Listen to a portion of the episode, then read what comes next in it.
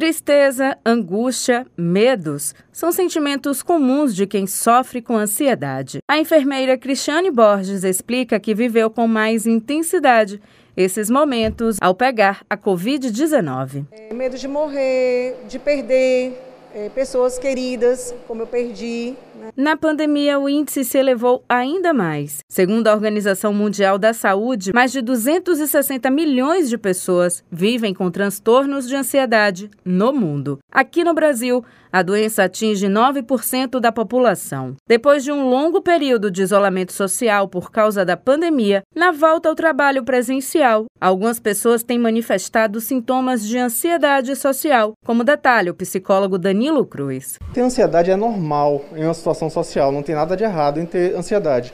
Só que a pessoa com esse tipo de fobia, que é uma fobia, reage de uma maneira muito mais severa e paralisante ela sente muita palpitação, sudorese, muita angústia, muito medo de ser avaliado, muito medo do que o outro vai pensar sobre ele.